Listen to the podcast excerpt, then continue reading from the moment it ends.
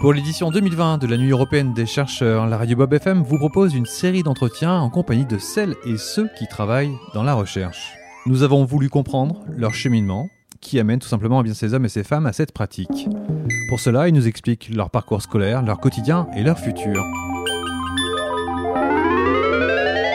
Abordons à présent une autre image du chercheur, car il n'est peut-être pas toujours dans son laboratoire, bien que nous allons découvrir bien l'univers à présent de Stéphane Mandigou, qui est docteur en sciences et euh, techniques des activités physiques et sportives.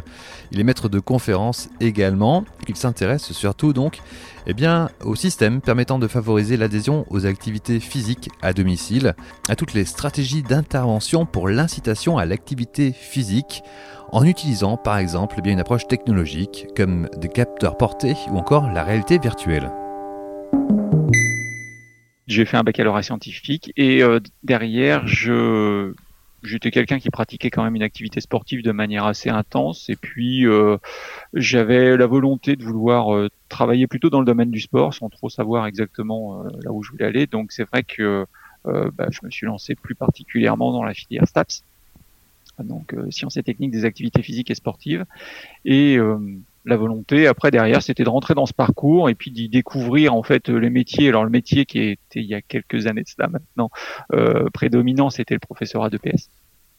Assez classique. Puis finalement assez rapidement je me suis rendu compte que j'avais pas trop envie d'être professeur de PS voilà, c'était pas trop, euh, pas trop ma finalité. Euh, j'avais envie de découvrir autre chose. J'étais pas mal dans le milieu de l'entraînement, euh, des choses comme ça, donc ça m'intéressait plus. Donc j'ai poursuivi en effet un parcours plutôt, plutôt orienté sur de la, la recherche dans un premier temps, et, et puis dans le milieu de l'entraînement sportif, et notamment j'ai réalisé mes travaux de thèse, notamment sur les effets de l'entraînement sur le système cardiovasculaire chez des enfants prépubères ce qui m'a amené à faire euh, un cycle assez long finalement, puisque en effet une thèse ça fait huit ans après le bac. Mais puis, mais par contre un parcours exceptionnel, vraiment génial, et j'étais sur euh, l'université d'Orléans. Alors justement, on va chercher à savoir qu'est-ce qui était génial, pourquoi avoir choisi cette filière euh, entre guillemets dite sportive? Est-ce que c'est par l'amour du sport avant tout, ou, au contraire c'était dû à une rencontre, à, au hasard? Alors, ouais, il y a, peut-être les deux, mais euh, c'est vrai que j'ai eu la chance de, bah, de, vivre dans un milieu où, je, depuis très jeune, j'interviens auprès des jeunes euh, dans le domaine de l'entraînement. Euh, donc, euh, j'ai toujours été un peu passionné par les interventions, améliorer ma qualité d'intervention, mais améliorer les performances des, des enfants qui étaient devant moi quel que soit leur niveau. Et euh, donc ça, c'était vraiment une passion. Euh, vraiment, j'aime beaucoup ça. Et ça, ça a toujours été comme ça. Et puis, euh, puis, eh ben, j'ai découvert aussi un, professeur à l'université d'Orléans qui était qui était, enfin, qui est exceptionnel, euh, qui m'a fait découvrir la recherche sur un autre angle, et puis a réussi à coupler bah, l'entraînement chez l'enfant et la recherche. Donc, ça m'a vraiment stimulé, on va dire, dans ce sens. Et puis, bah, je, je me suis lancé dedans euh, à fond.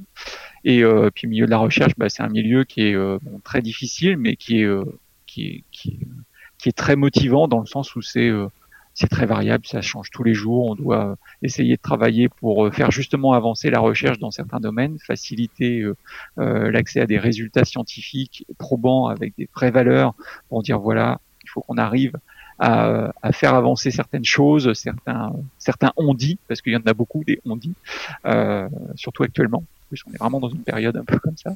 Donc euh, ça, c'est vraiment extrêmement motivant de se dire, ouais, j'arrive à, j'arrive à faire avancer à, mon échelle, hein, parce qu'évidemment, c'est, on n'invente pas des traitements anti-cancer, on n'invente pas des choses comme ça, mais on contribue en effet à faire évoluer la science dans certains domaines euh, qui pour faciliter l'accompagnement de certaines personnes, et notamment là, l'Université d'Orléans, c'était avec les enfants. Alors, vous avez dit tout à l'heure que la, recherche était quelque chose de difficile. Euh, c'est difficile dans quel sens? C'est difficile dans le sens où euh, euh, ce sont des métiers qui se font rares pour beaucoup d'élus. Qu'est-ce qui est difficile en fait? Qu'est-ce que vous entendez par le terme difficile? À tous les niveaux. Ouais, c'est assez sélectif quand même, hein, parce que bon, déjà, il faut avoir fait 8 ans d'études, globalement. Alors, pas directement pour faire de la recherche, parce que n'importe qui pourrait très bien faire de la recherche, mais euh, pour en faire un vrai son métier et se dire voilà je vais être enseignant chercheur ou chercheur, il faut quand même avoir au moins un minimum un doctorat, donc huit ans d'études. Donc c'est déjà un parcours un peu difficile, tout le monde n'y a pas accès euh, pour x ou y raison. Euh, et après une fois qu'on l'a, c'est euh, un milieu qui est euh, bon qui peut qui est pas évident pour passer le cap d'être enseignant-chercheur à l'université, ce qui est mon cas, c'est-à-dire qu'il faut passer tout un processus de qualification dans les comités, dans les conseils scientifiques, euh, dans les comités nationaux universitaires. Il faut passer euh, ensuite euh, bah, des entretiens pour avoir des pour avoir un poste, hein, être recruté sur un poste, ce qui a été le cas moi sur Limoges par exemple. Et puis et puis après derrière il y a tout l'environnement scientifique de la recherche à développer où là faut travailler à la fois sur répondre à des appels à projets pour obtenir des financements. Euh, donc, faut monter des projets, avoir des financements, avoir des partenaires, avoir des étudiants à encadrer, euh, travailler au sein d'une équipe de recherche. Et puis, euh, bah, ça, faut s'imaginer en plus, nous, en tant qu'enseignants-chercheurs, c'est que ça, ça correspond simplement à un mi-temps de notre travail. Et la grosse difficulté, c'est que bah, il faut réussir à évaluer à quoi correspond un mi-temps en termes de recherche ce qui est quasiment impossible, parce que bah, la recherche, en fait, euh, en termes de temps, ça se calcule pas. J'étais très investi pendant au moins 10-15 ans euh, sur euh, le côté pédagogique. Ça a beaucoup joué sur mon activité de recherche, puisque je suis arrivé à Limoges, en fait, il n'y avait pas réellement d'équipe de recherche sur lequel je pouvais m'adosser, euh, ou tout du moins dans la thématique sur laquelle je travaillais. Et, euh, et puis donc une activité pédagogique qui est toujours relativement dense. Vous avez raison, c'est-à-dire que là c'est toujours euh, relativement important. Donc je voulais pas abandonner, mais euh, quand on regarde un peu mon parcours, notamment sur des sites de suivi sur l'activité scientifique, bon bah j'ai un trou quasiment de 8 ans où bah, en effet le temps de monter une équipe, le temps de relancer des travaux de recherche qui n'étaient plus chez l'enfant, mais on est passé à Limoges plutôt chez la personne âgée, personne handicapée, euh, bah évidemment, ça prend beaucoup de temps. Et, euh, bon, voilà, j'ai un trou quasiment de 8 ans dans lequel j'ai eu beaucoup d'investissements pédagogiques, moins d'investissements pour la recherche. Et là, depuis euh, 5 ans, maintenant 4-5 ans, euh, bon, l'activité de recherche s'est vraiment vraiment déployée.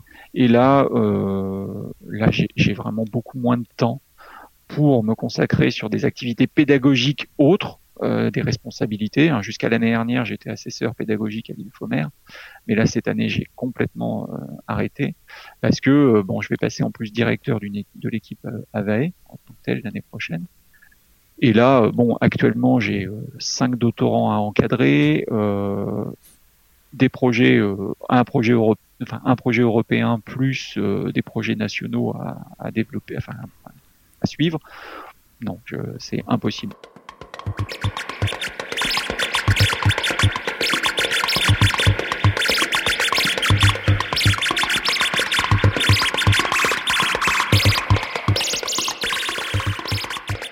Nous, ce qui nous intéresse dans un premier temps, c'est travailler plutôt sur l'aspect mobilité, puisqu'on était sur le côté, alors on parlait de sport, mais c'est plutôt activité physique, si on peut changer un petit peu le terme, et ce qui nous intéresse, c'est la mobilité. C'est dans quelle mesure on va pouvoir réussir à maintenir la mobilité des gens alors qu'ils vont avoir, euh, on va observer chez eux, certaines déficiences. Alors ça peut être lié à l'âge ou lié à un handicap ou les deux, d'accord?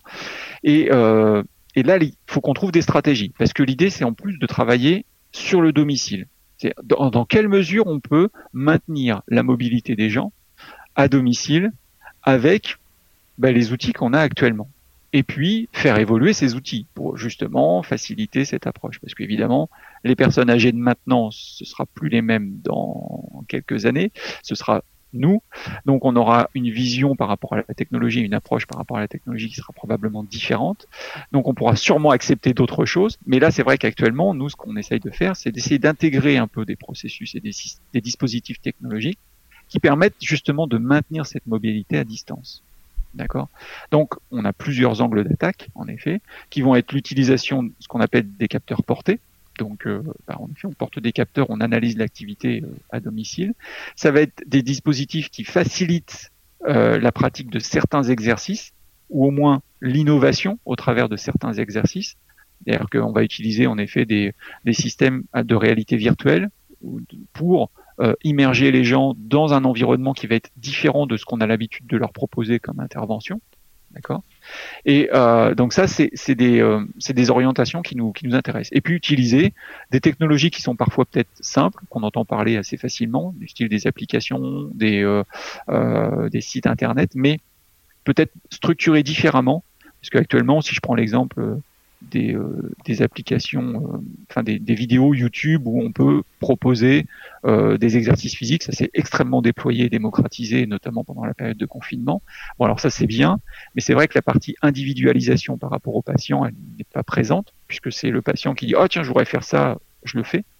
Là, on rentre sur un système qui est similaire, mais pour lequel on assure, on met un peu plus de sécurité dedans pour dire c'est pas c'est pas une vidéo qui vient d'ici, c'est quelqu'un qui m'a prescrit cette exercice et non plus moi je vais la chercher. Donc vous voyez, on, essaye de, réfléchir sur des aspects comme ça. Et puis après, on a donc la partie création, c'est-à-dire comment on aborde ça. Et là pour ça, on travaille avec des partenaires à niveau de Limoges, au niveau national, des sociétés, des entreprises qui nous aident là-dessus. Et puis ensuite, derrière, on met en place le dispositif et on essaye de voir si ça fonctionne.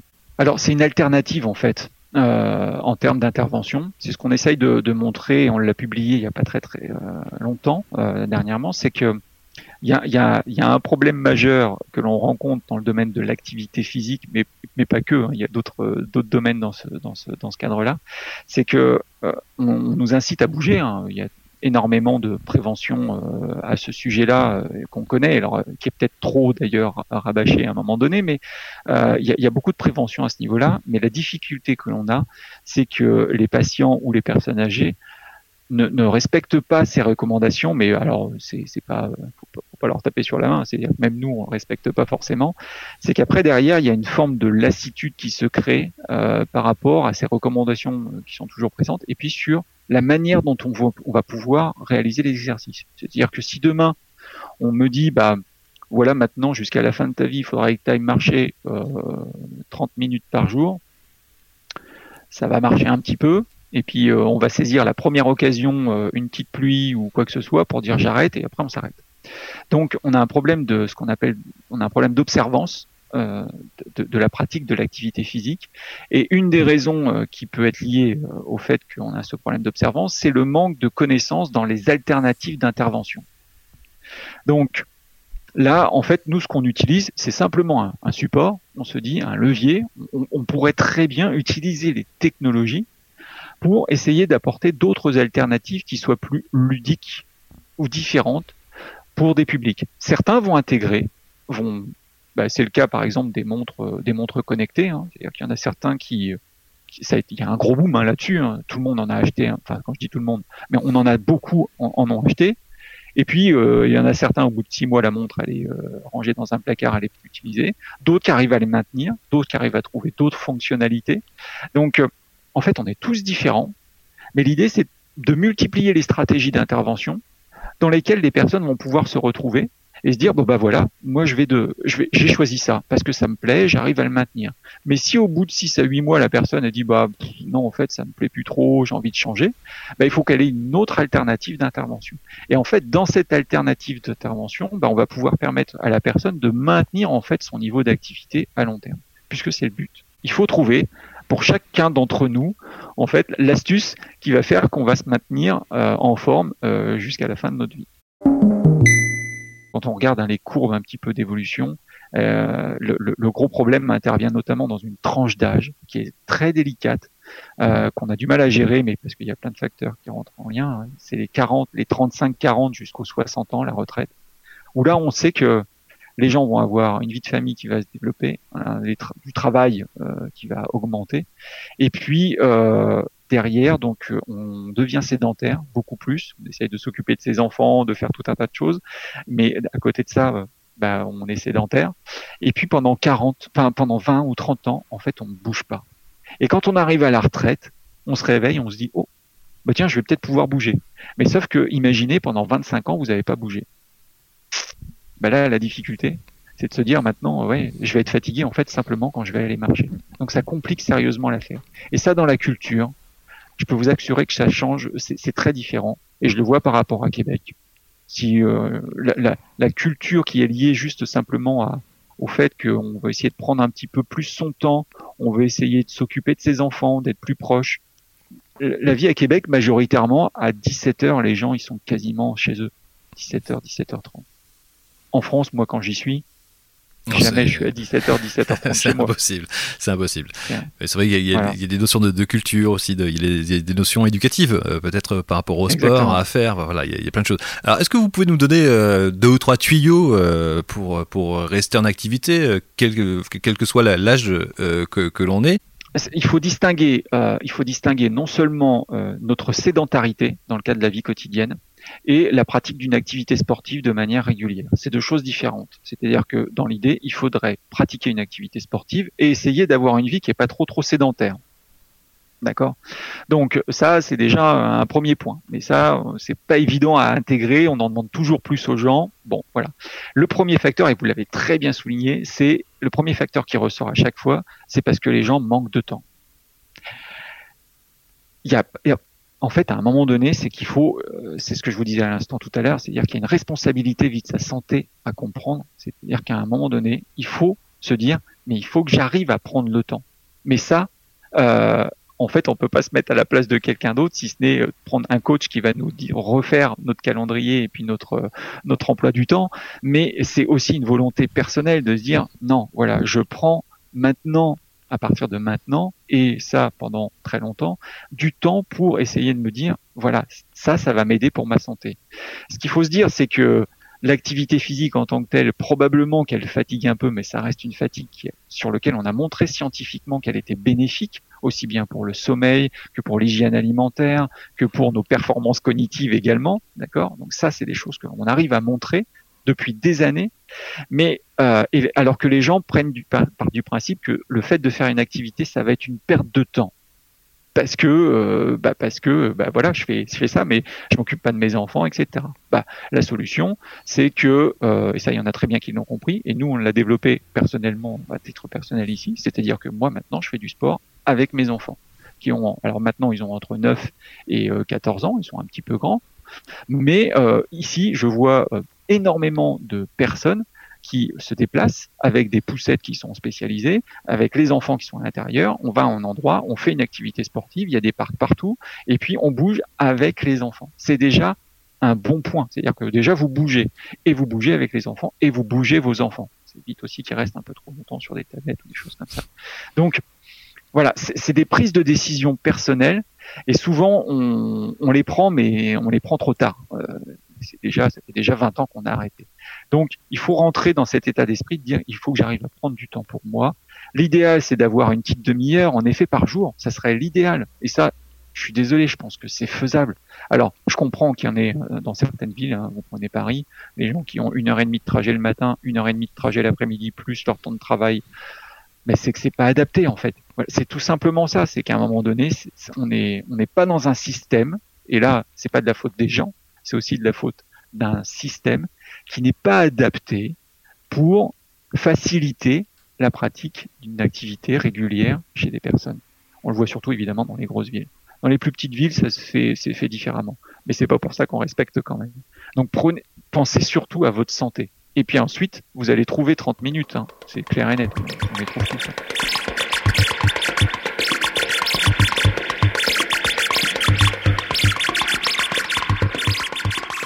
Donc euh, j'ai développé là de mon côté des liens avec notamment la Roumanie euh, depuis quelques années, euh, qui est un pays quand même malgré tout un petit peu plus jeune que nous, pas beaucoup, mais un petit peu plus jeune.